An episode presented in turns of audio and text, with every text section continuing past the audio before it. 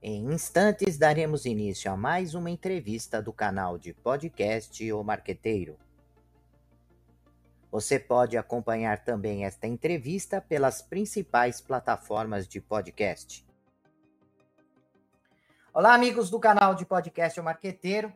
Hoje o tema é alto desempenho na gestão esportiva, estratégias de sucesso no mercado esportivo, com foco no, no futebol, que é o principal a principal modalidade esportiva aqui no Brasil. Para falar desse assunto, a nossa convidada é Ana Teresa Ratti, que tem mestrado em administração, MBA em marketing, gestão de estratégica de negócios, marketing e influência digital. A Ana tem uma série de MBAs aí atuando sempre na área de gestão, de negócios, de marketing. Você acabou se especializando também, entre outras coisas, na parte do mundo do esporte, no mercado esportivo.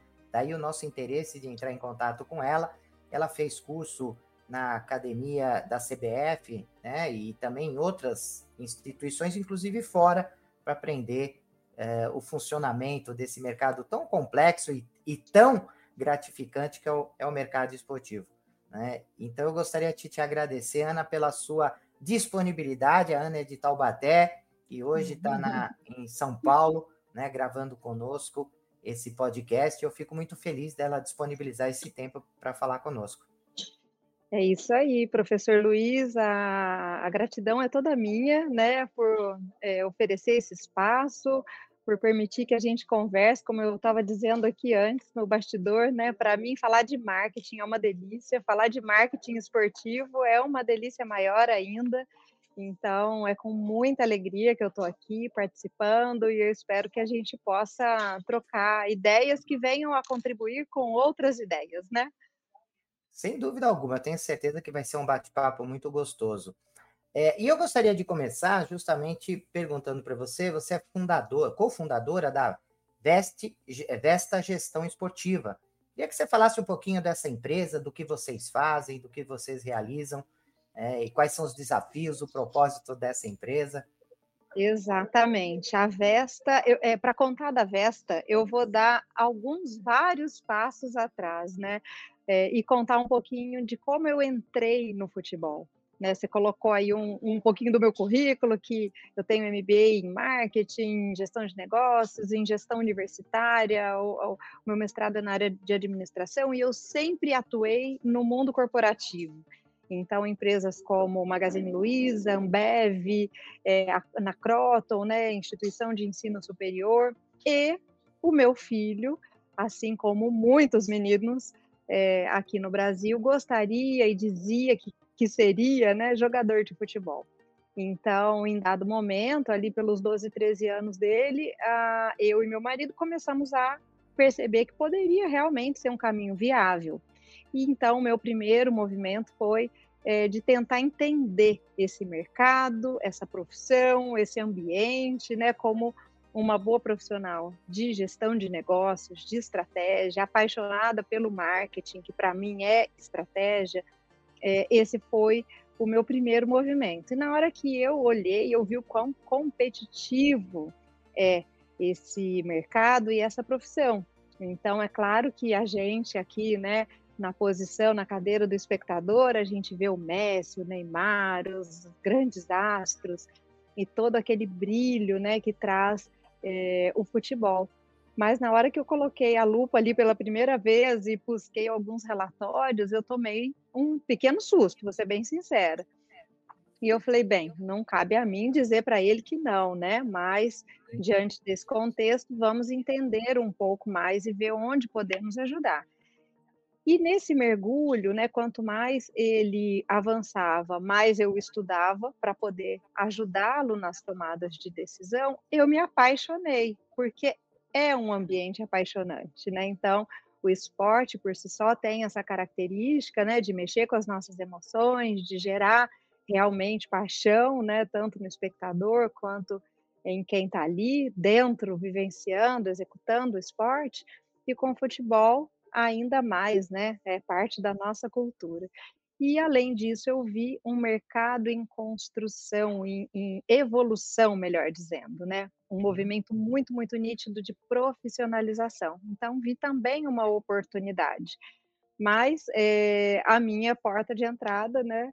Como eu disse antes, foi esse processo muito da mãe mesmo querendo auxiliar o filho. E aí, então, neste, num dado momento, eu decidi deixar a, a minha atividade, na época diretora executiva da Croton, para me concentrar 100% é, eh, nesse apoio que eu estava dando ao meu filho, que nesse momento estava prestes a ir para a Itália, jogar na categoria de base da Juventus. E neste nesse caldeirão todo, né, é, passado alguns anos, inclusive depois desse meu é, primeiro momento pós saída do, do ambiente corporativo, começaram a surgir demandas de outras famílias, é, de profissionais por onde eu circulava, né? Porque a gente vem do mundo corporativo e traz ideias, né? Traz é, visões que colam, que combinam muito bem com este momento atual do futebol. Então, os diálogos naturalmente eram muito ricos, muito produtivos e fluía muito bem. Então, eu comecei a ter uma demanda. E espontaneamente eu comecei a atender um aqui, outro ali, oferecer um apoio, uma ferramenta que eu já estava acostumada a usar. Eu já trabalhava em consultoria no ambiente corporativo, então fazia algumas ações nesse sentido.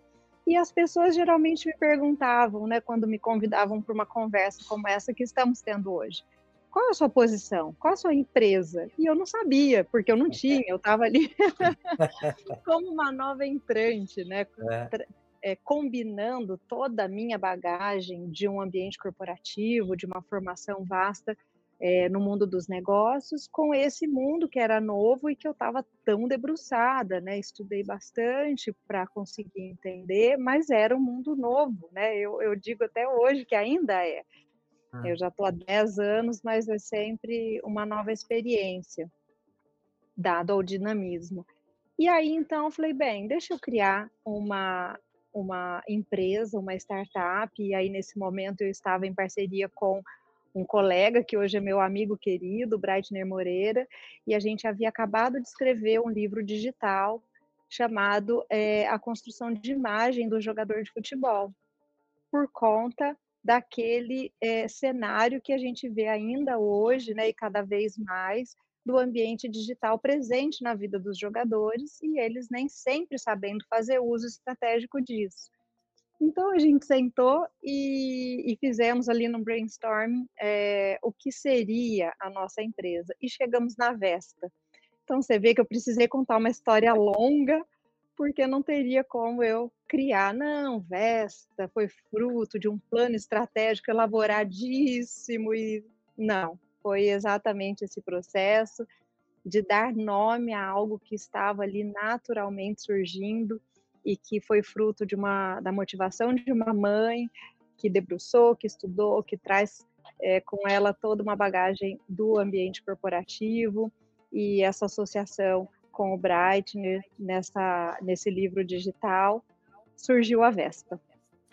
Que maravilha! E, e durante esse esse percurso que você conduziu para chegar na, na, concepção dessa empresa, você trouxe muitos conceitos interessantes, né? Desafios do mercado esportivo, a preparação do profissional para atuar. Né? Muitas vezes o aluno, quando entra em contato comigo, ele apaixonado por futebol, por vôlei, por basquete, ele quer entrar no mundo esportivo pela paixão que ele tem, e é apaixonante mesmo, é um pilar muito importante dentro do marketing esportivo, esse P de paixão que, que, é, que diferencia dos demais mercados, né, de atuação e tem essa característica determinante, mas eu sempre digo para eles isso que você falou de uma forma é, é, fantástica, né, que você, além de ter essa paixão, você precisa conhecer negócios, né, porque nós estamos falando de um, de um, de um mercado, nós estamos falando de um negócio, e, e nós percebemos muitas vezes, Ana, assim, que é um negócio fantástico, tem um impacto no PIB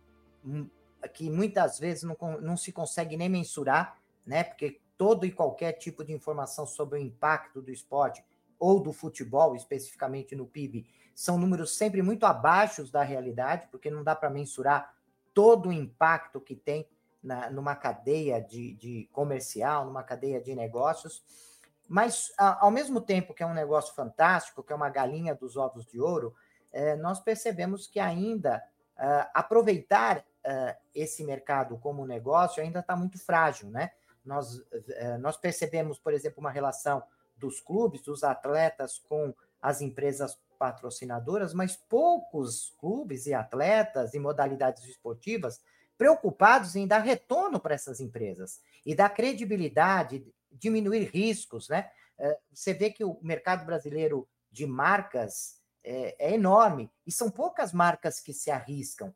Algumas, às vezes, estatais, algumas empresas entram, mas logo saem, né? Porque ficam assustadas com os riscos, né? Com os escândalos que existem, com falta de planejamento, e isso uh, vai prejudicando essa relação, né? Porque a empresa quer pôr dinheiro e não quer só colocar um nome na camisa do atleta, ou do clube, ou daquela modalidade esportiva, ou do campeonato. Ele quer ter um retorno sobre isso e um retorno que ele possa ter segurança, né? E aí isso falta para uh, esta relação ser produtiva. E isso não acontece só com a relação patrocinador e esporte. Uh, o mercado de licenciamento também acontece a mesma coisa, né? Você pega o licenciamento de uma marca, mas você não tem segurança de que aquele, uh, aquela atividade esportiva poderá te trazer o, o retorno desejado. Eu lembro que quando eu estava fazendo o livro de marketing esportivo, em 2014, entrevistando um dos parceiros de um clube de futebol é, que fez o licenciamento, ele estava bravo, porque ele falou: Eu fiz um investimento pesado para patrocinar um clube de olho num atleta. E, a, e esse clube garantiu que esse atleta não seria comercializado naquele ano. E nós fizemos todo o investimento em cima disso, como fizemos camisas, é, tudo com a imagem desse atleta. É, dois meses depois, uh, o clube vendeu o atleta. Né? Então, falta essa questão de trabalhar um planejamento conjunto. Isso é a minha visão. Como é que você vê esses desafios, Ana? Passar um pouquinho para você, para você trazer um pouco essa visão da dificuldade, dos desafios, dos riscos, dos fatores críticos de sucesso. Sim, professor Luiz, eu concordo assim com cada palavra que você acabou de colocar e só que eu sou uma otimista, né? E eu falo que tudo isso, exatamente esse cenário que você acabou de descrever, foi o que eu enxerguei há alguns anos e vi nisso uma grande oportunidade, uma grande oportunidade de contribuir, principalmente, porque estava muito ali dentro é, do que eu sabia fazer, do que eu sempre fiz, do que eu fiz a vida inteira profissionalmente, dentro da minha qualificação. Então, é, isso somado a uma profissionalização do ambiente do futebol que é crescente, já vem há muitos anos e foi muito acelerada pela SAF, né, que é a lei que tem aí dois anos e pouquinho e que dá a condição dos clubes passarem a, a serem é, geridos, né, pelo, por essa lei ou a partir dessa lei, conduzidos por essa lei, e isso traz benefícios, mas traz responsabilidades, né? e o ponto-chave é realmente a profissionalização, para que haja o investidor com os retornos sobre o investimento. Então, essa lei SAF acelerou muito esse processo de profissionalização e que está aí numa crescente exponencial e não tem volta. Eu digo assim, é caminho sem volta. Então, é, tudo isso que você colocou antes, é sim ainda uma realidade, mas eu, desses 10 anos né, que eu estou muito envolvida com o futebol, é, já vejo muitas mudanças, muito embora a gente ainda tenha um caminho longo pela frente. E esse caminho passa exatamente, é, ao meu entender, assim como você disse. Então, a gente acho que é, tem uma interpretação aí do, do cenário muito parecido. Precisa desse olhar estratégico, a gente precisa aprender, aprimorar e evoluir cada vez mais é, nesse entendimento de que as entregas, aí falando do futebol, mas também de qualquer outro esporte, ela hoje em dia vai para muito além é, da entrega esportiva. Quando a gente, vamos aí falar do futebol especificamente, é, tem um ecossistema gigantesco que envolve é, volumes financeiros também muito significativos, e isso não está atrelado só ao resultado do campo. E não, que bom que não está e não deve estar mesmo, né? Porque o futebol, o esporte em si, um ganha, outro perde, de, de maneira geral. Então a gente precisa ter um contexto de entrega de valor que vai muito além do resultado esportivo. E aí a gente está falando de relacionamento com o fã, a gente está falando de gerar valor para a marca que está apoiando aquele esporte, a gente está falando de criar oportunidades, né, é, para as marcas e, e para essa troca de valor entre as marcas, porque o clube é uma marca também. E a gente está falando é, do atleta que também pode deve se ver como uma marca, uma marca pessoal, um ídolo com grande potencial de engajar, de gerar emoção, de criar valor e, portanto, com a responsabilidade de contribuir com esse é, conjunto que o apoia, que proporciona ali, né, toda hum. a possibilidade dele executar o, o trabalho dele, fazer uma contribuição que também vai para além do esportivo. E isso é um desafio muito grande. E aí eu volto né, na sua pergunta lá de como surgiu a Vesta. É, no finalzinho da minha história, eu disse: é, veio de um livro digital, né? O meu primeiro momento ali que, que foi de sair para o mercado com algum produto, com alguma é, coisa tangível assim da minha presença no ambiente do futebol, foi um livro digital sobre imagem do, até, do atleta como instrumento desse processo todo, como ferramenta. Então, não se trata de ter cabelo bonito ou feio, usar brinco, fazer cabelo roxo, amarelo ou de qualquer é, estilo. A questão é, é, como você disse, né? Existem marcas, existe a necessidade de uma troca de valor e existe, existem volumes financeiros muito grandes sendo investidos. E cada vez mais um nível de profissionalismo muito grande. Então, como você também bem disse, a marca, quando coloca tem o famoso retorno sobre o investimento, né? Ela quer uhum. saber o quanto Sim. que ela teve. E a gente encontra hoje é, e cada vez mais tecnologias que conseguem mensurar. Então, hoje, por exemplo, as marcas conseguem saber qual foi o nível de exposição e criar, inclusive, uma referência de valoração financeira para aquele nível de exposição. Então, é, à medida que a tecnologia dá cada vez mais suporte para o esporte, que uhum. a gente tem cada vez mais dados e que o ambiente está cada vez mais profissionalizado, é, é importante que todos entendam isso e acompanhem para desfrutar, para se posicionar da maneira mais efi eficiente, para criar as melhores trocas de valor. Isso envolve o atleta, envolve é, as estratégias que o clube vai adotar para fazer esse processo é, com as marcas patrocinadoras, que deixaram já há um bom tempo de comprar o espaço na camisa e compram é, esse compartilhamento de emoção, de reputação, de experiência. Então, hoje, o contexto, até pela motivação das redes sociais e do ambiente digital, e aí quem acelerou foi a pandemia, né? Da mesma forma que eu disse, a aceleração da profissionalização no futebol veio da SAF, a aceleração desse compartilhamento que a gente tem hoje de informação veio da pandemia, porque colocou todo mundo online de uma vez só, é, isso nunca mais voltará também. Se antes a família sentava no sofá e o que dividia era um controle remoto, né, que hora um dominava, hora outro, hoje é cada um no seu ambiente com a, a programação na palma da mão, decidindo o que ele quer ver e não o que é, lhe impactará. Então, hum. o poder é, da comunicação mudou totalmente né, de, de referência. E as marcas estão tendo que se, se reinventar como é, construir e manter essa relação. E aí, é, essa paixão do futebol, essa construção de troca de valor e não mais de uma comunicação impositiva, ela faz parte. ela pode ser desafiadora se a gente não entender, como você disse, né? Tem marca que entra e sai correndo assustada, falando: "Meu Deus, não Sim. dá, é muito arriscado porque não tem estratégia, não tem".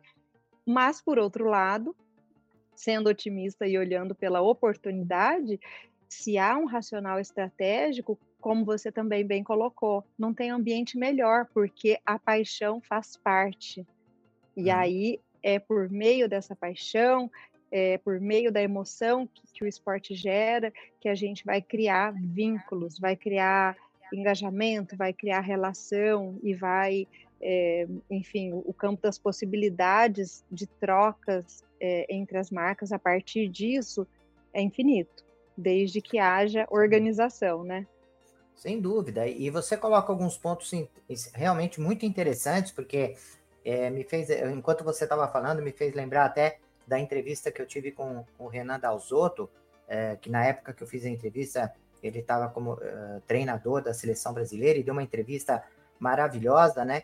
E, e eu me lembrei, assim, uh, o fato que às vezes o, o, futebol, por ser o esporte que traz maior visibilidade, maior quantidade de recursos financeiros, enfim, é, a maior vitrine né, que existe em termos de modalidade esportiva aqui no Brasil, existe muita arrogância é, do, do ponto de vista dos gestores, né? E, e muitas vezes é, uma ligação profissional muito ligada à política, né? Então, você vai entrevistar as pessoas até um pouco tempo atrás e o diretor de marketing era o, o sobrinho do presidente da empresa, o, o, cara responsável, que deveria ser o responsável por, pela área técnica, é o padrinho, né, o afilhado, é a esposa né? E, e você vê é, uma falta de profissionalismo, às vezes, é, e a falta de um olhar para modalidades esportivas que podem ensinar o futebol, né? É, porque o, vôlei, por exemplo, que é um esporte que eu sou apaixonado, é, eu vejo muito no vôlei é, coisas que o futebol ainda está arranhando, como VAR, SAF, essas coisas, coparticipação, é, gestão conjunta, patrocínio, ativação de patrocínio, todos esses conceitos que o futebol ainda está arranhando, o voleibol já fazia isso há muitos anos atrás, né? Eu me lembrei até da, dessa entrevista com o Renan, né? Como, como trabalho de marketing, é, o voleibol é uma referência, poderia ser uma referência, e muitas vezes a arrogância dos nossos gestores esportivos diz: eu não tenho que aprender com vôlei que não representa nada no Brasil. Eu não preciso aprender com basquete, com, a, com surf, com o, o skate, com judô, é, porque eu sou futebol, né? Eu sou o, o esporte de. Eu que tenho que ser vitrine para as outras modalidades esportivas. E isso falta um pouco de humildade, assim, no meu modo de ver, que você pode aprender com uma série de modalidades esportivas que já testou algumas coisas e que funcionou e que deu certo e que poderia ser adaptado, né? O futebol poderia aprender um pouco com essas questões e aproveitar melhor as, oportunidades, as oportunidades, né, Ana? Então, uh, professor Luiz, eu sou otimista com relação a isso. Entendo essas colocações, mas até por vir do ambiente corporativo e de estar encontrando o meu espaço cada vez mais e, e ter receptividade do mercado cada vez mais, eu procuro sempre é, observar o lado cheio do copo, né? Como a gente é, coloca, é, esse movimento de profissionalização do futebol, ele está muito acelerado e não tem volta, como eu já disse. Então, naturalmente, essa blindagem, né, essa resistência de um modelo que realmente existiu e que foi é, imperativo por muito muitos anos e até pela, pela estrutura que os clubes tinham, enfim, tinha toda uma lógica né, em volta disso que sustentava, que alimentava, que permitia que fosse assim. Mas hoje não dá mais. Então, na hora que a gente começa a falar, por exemplo, de investidor, ele põe o, o, o dinheiro e ele quer a caneta também, porque se está colocando o investimento ali, precisa te dar o retorno minimamente que daria em outro tipo de investimento, né? Então, a lógica, o racional inteiro muda. E com isso, muda a forma de fazer. Então, eu vejo hoje um futebol cada vez mais receptivo a profissionais que são de outros mercados, inclusive, assim como eu, assim como a gente vê CEO e, e pessoas de altos cargos de clubes que estão é, se destacando, vindo do mercado, que não necessariamente é, era do futebol ali pela sua origem inicial.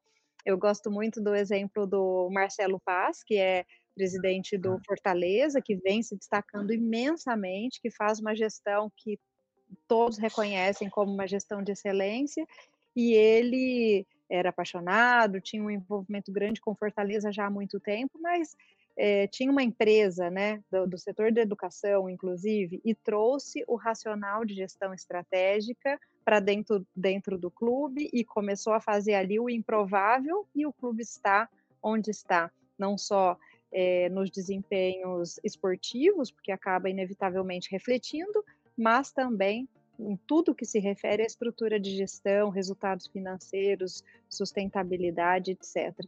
Então, é, vejo nitidamente este movimento, é, muito embora, de novo, vou usar a mesma fala é, de quando eu estava comentando sobre essa relação entre marcas. Ainda há muita oportunidade.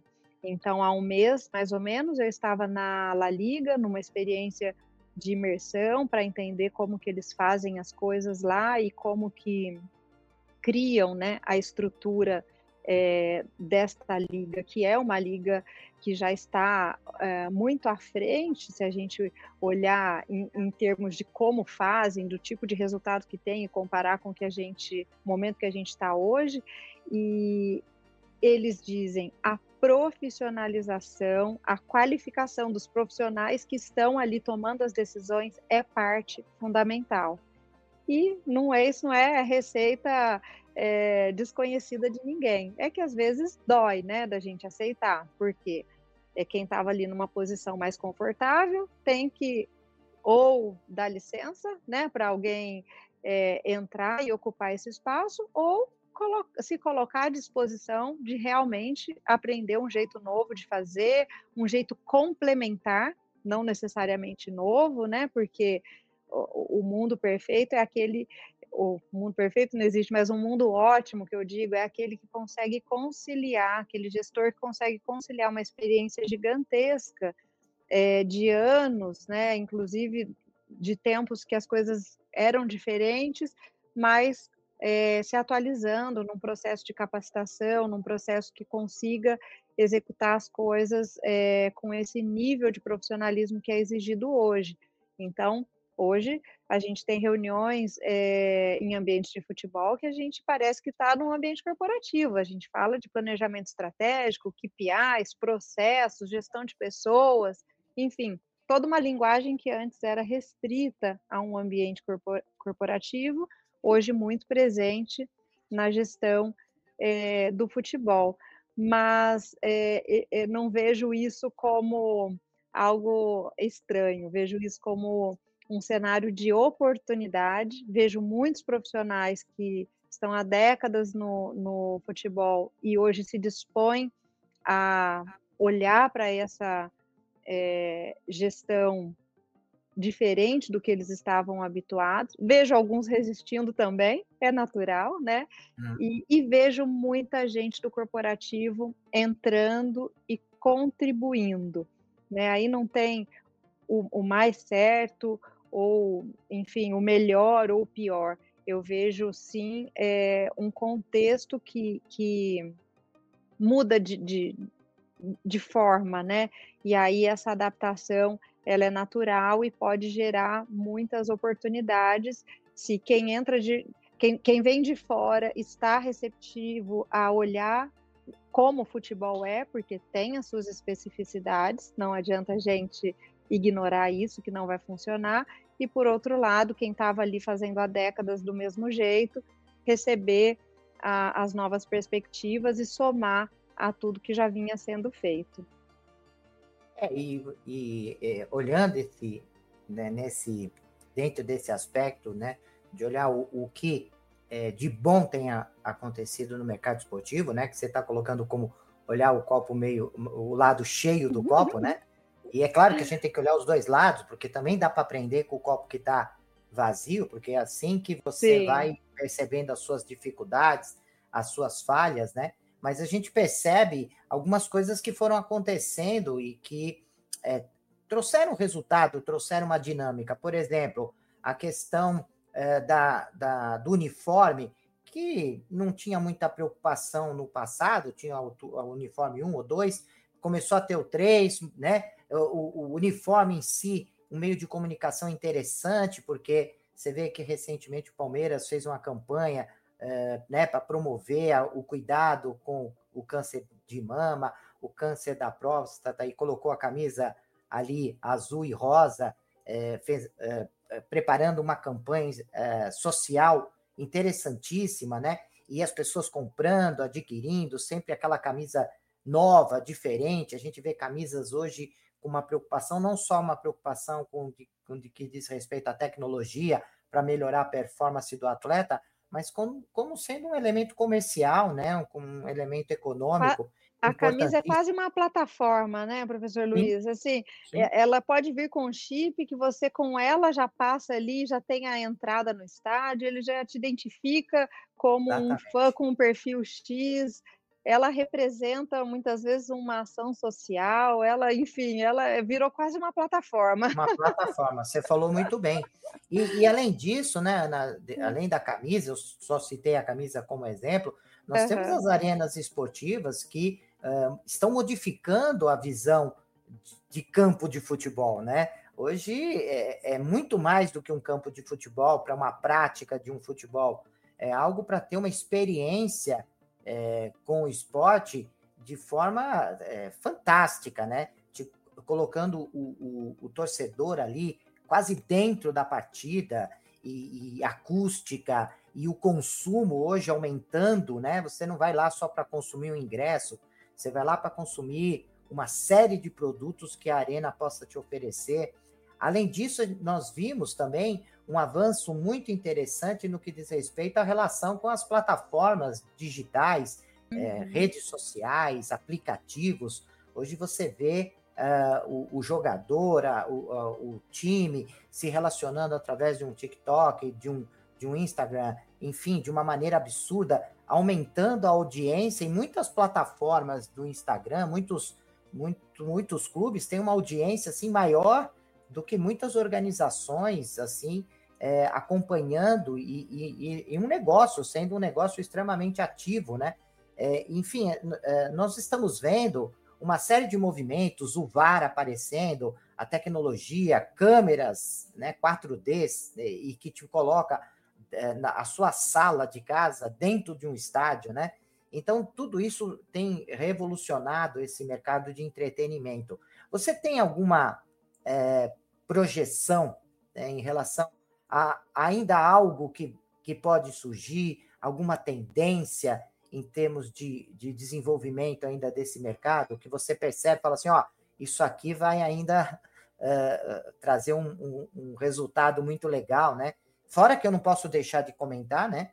O hum. belíssimo trabalho que, que os clubes e as confederações vêm fazendo para incrementar finalmente o mercado uh, feminino, futebol Sim. feminino, que eu, que eu, particularmente eu adoro, porque eu ainda Sim. acho um futebol ainda muito próximo ao futebol uhum. raiz, né? Uhum. Da, da, garra, da disputa, da, enfim. E, e o que, que você vê como coisas é, ainda que se projetam é, como tendência? Olha, se a gente pensar no Brasil, e aí eu vou resgatar a tua linha de raciocínio ali de por que não a gente olhar né, para outras modalidades ou para coisas que, que funcionam super bem e por que não trazer isso para o futebol, usando o exemplo do futebol, né? É, mas também se a gente falar do esporte como um todo, e falando da realidade Brasil, eu entendo que a gente minimamente pode olhar para a NBA e olhar eh, e, e, compreender, melhor dizendo, que a gente tem um caminho longo ainda para percorrer até conseguir entregar um nível de experiência ao fã que seja uma experiência realmente satisfatória. E esse desafio, ele só cresce. A gente ainda nem chegou no, no patamar ideal e, e, o desafio vai, vai aumentando a cada vez mais. Por quê? A gente hoje é multitela. Então, é uma questão bem básica para a gente resolver. As pessoas têm cada vez menos disponibilidade de ficar o tempo todo 90 minutos, por exemplo, sentado no estádio, falando de futebol. E se tiver em casa, 90 minutos olhando para a televisão. Então, eu estou minimamente com mais uma tela na mão, seja dentro do estádio ou em casa. Aí, dentro do estádio, falando de Brasil, a gente tem N obstáculos ainda para serem superados. Falando do básico, a gente não tem Wi-Fi suficiente. Nem a nossa rede do próprio celular, quando a gente está num jogo, se é um jogo grande, nem a sua, a sua internet do seu celular funciona direito. Então, assim, tem uma série de coisas que a gente ainda pode evoluir, deve evoluir muito, e que já existem, inclusive, em outros é, ambientes, né, fora do país, em outros esportes. Então, falando de tendência para a gente, essa é, é uma questão. Agora, olhando para para o todo, né, e para coisas que ainda não, não são tão realidade, mas que já existem, eu vejo muito a realidade virtual como algo assim que vai realmente modificar é, esse, essa forma de consumir o esporte. Então, é, os hologramas, enfim, você de repente. E, e, eu conecto sempre com o atleta, sabe? Que eu acho que isso, é, de novo, a NBA está muito à frente da maioria, alguns outros esportes, Fórmula 1, de repente tem uma conexão muito grande também com o piloto ali, mas o futebol, principalmente no Brasil, ainda não faz o uso, não vou nem falar na potencialidade máxima, assim, nem ali 10% é. do que os nossos ídolos poderiam representar. Representar para quem? Para eles próprios, para as marcas que eles representam, para os clubes, para os seus empresários, enfim. Eu acho que a gente trabalha ainda é, essa questão da marca do atleta, do seu posicionamento, das suas entregas, é, com bastante margem de evoluir. E, enfim, somado a isso, essa, essa projeção para o futuro, que eu vejo, por exemplo, em realidade virtual, em realidade aumentada, né? Então você imagina é você ter num jogo o, o, o, seu ídolo entrando na sua sala em holograma, fazer, ou interagindo num, numa ativação ali no estádio. Enfim, tem mil oportunidades que não são tão distantes, né? Não é a gente pensar aí no em desenho animado dos Jetsons, né? Para quem é da nossa, para quem é 40 a mais vai entender a piada. É, mas é realmente a gente pensar nas possibilidades que a tecnologia traz, mas que precisam estar associadas a uma construção que é do real, né? A gente não consegue executar isso se não tiver usando esse exemplo, que é só um exemplo, não é o todo, né? Se não tiver marcas fortes, que realmente de, dos, dos ídolos, né? Marcas pessoais dos ídolos fortes, que representam emoção, que representam valores, que representam é, questões ligadas ao clube, e de repente fora delas também, fora de, do, do clube também. Então, é uma combinação que eu acho que a gente ainda está por por observar o que virá. Que maravilha. Ana, eu olho o reloginho aqui e eu vejo que já passou ah, a nossa entrevista numa rapidez. Jura? É, nós estamos Não é terminando. É, Olha, eu até mesmo... olhei. olhei aqui no meu relógio. é, são, é, nós somos apaixonados por esporte, por marketing, por gestão, por negócios falar sobre isso é uma delícia, né? Dá vontade de ficar falando. E, e, nossa, gostaria de te perguntar muito mais, né? Mas o nosso tempo é limitado, nós estamos chegando ao fim. Eu gostaria que você, agora, nesses minutos finais, falasse um pouquinho do seu trabalho. Você já falou da, da Vesta, já, já deu uma ideia do, do teu trabalho, mas que pudesse deixar um, um contato no Instagram, numa rede social, quem quiser te seguir, nós temos muitas pessoas interessadas em gestão de esporte, em negócios esportivos, em toda a parte da cadeia, desde o fabricante, varejo, enfim. É, e eu gostaria que você deixasse o contato, caso você deseje é, que eles entrem em contato com você para perguntar, para interagir, fazer network, né? Bom, que é importante Luiz, também. primeiro agradecer imensamente o papo, a oportunidade, né, de trocar ideias aqui com você, com a sua audiência, agradecer a audiência, é sempre uma satisfação enorme é, abordar esse tema. É apaixonante, né? Não é só o esporte que é apaixonante, falar dele é apaixonante. É, o meu Instagram é meu nome, Ana Tereza com S Ratti, R-A-T-T-I. Tem o Instagram da Vesta, que é Vesta Esporte. Eu estou no LinkedIn também, tanto como Vesta como Ana Tereza Ratti. É, adoro me conectar, tento responder, tento é, gerar relacionamento realmente por ali, que eu acho que o algoritmo é, ele funciona muito bem, né? A inteligência artificial da rede social funciona muito bem. Então, o nosso desafio é também é, colocar a nossa inteligência para funcionar e, e, fazer desse ambiente digital um ambiente produtivo, um ambiente que gere valor para a gente, para a nossa vida real e não só para a vida digital. E isso é muito possível. Né? Um bom exemplo disso é o que está acontecendo aqui agora. A gente se conectou pelo ambiente digital e estamos extrapolando a nossa experiência e, e indo para além, inclusive, da experiência é, entre nós dois e colocando valor para muitas outras pessoas. E é, é, aí que eu vejo a importância da gente estar tá ali no ambiente digital e se conectar. Então, é, obrigada, é um prazer. Minha atuação é muito concentrada em gestão estratégica no futebol, então, seja para clube, para atleta, para empresas ligadas ao esporte, e eu faço isso com muita paixão. Ah, que maravilha! Que, que entrevista gostosa, Ana.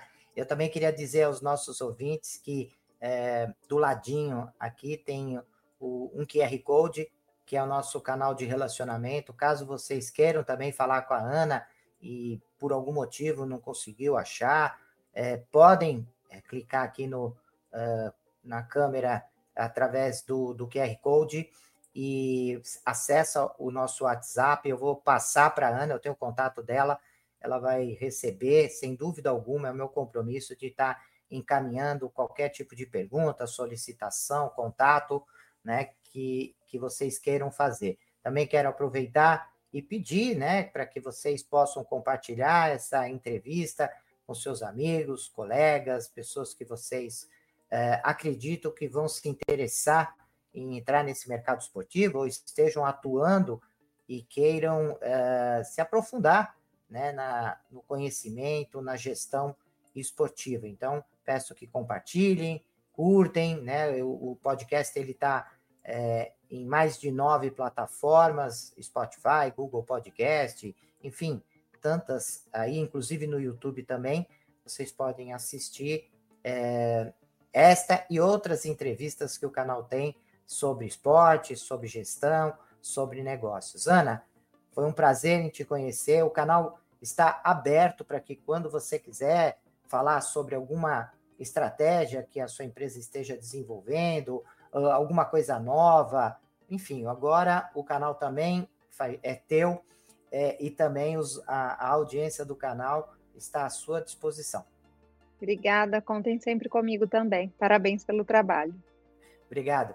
E prezados ouvintes do canal Marqueteiro, até a nossa próxima entrevista. Até lá.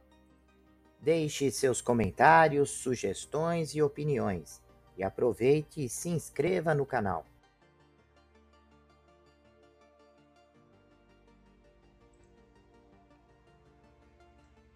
Olá, profissionais de marketing e gestão, estudantes e empreendedores.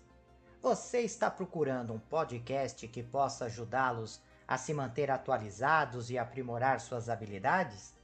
Então vocês precisam ouvir o podcast O Marqueteiro. Nós somos um podcast que fornece insights e análises de especialistas em marketing, gestão e negócios tudo com o objetivo de ajudá-los a crescer e alcançar o sucesso. Cada episódio é repleto de dicas e estratégias práticas que você pode aplicar imediatamente em sua carreira ou empreendimento. E o melhor de tudo, nossos convidados são professores, pesquisadores e especialistas de mercado em suas áreas de atuação. O podcast O Marqueteiro é perfeito para aqueles que estão procurando por inspiração e informações valiosas para levar suas habilidades e negócios para o próximo nível. E se vocês gostarem do que ouvirem, não esqueçam de nos seguir nas redes sociais e compartilhar com amigos e colegas de trabalho. Afinal, quanto mais pessoas ouvirem, mais impacto causará no mundo dos negócios e da gestão. Então, o que vocês estão esperando? Vamos ouvir o podcast O Marqueteiro agora mesmo e transformar suas carreiras em empreendimento? Até o próximo episódio.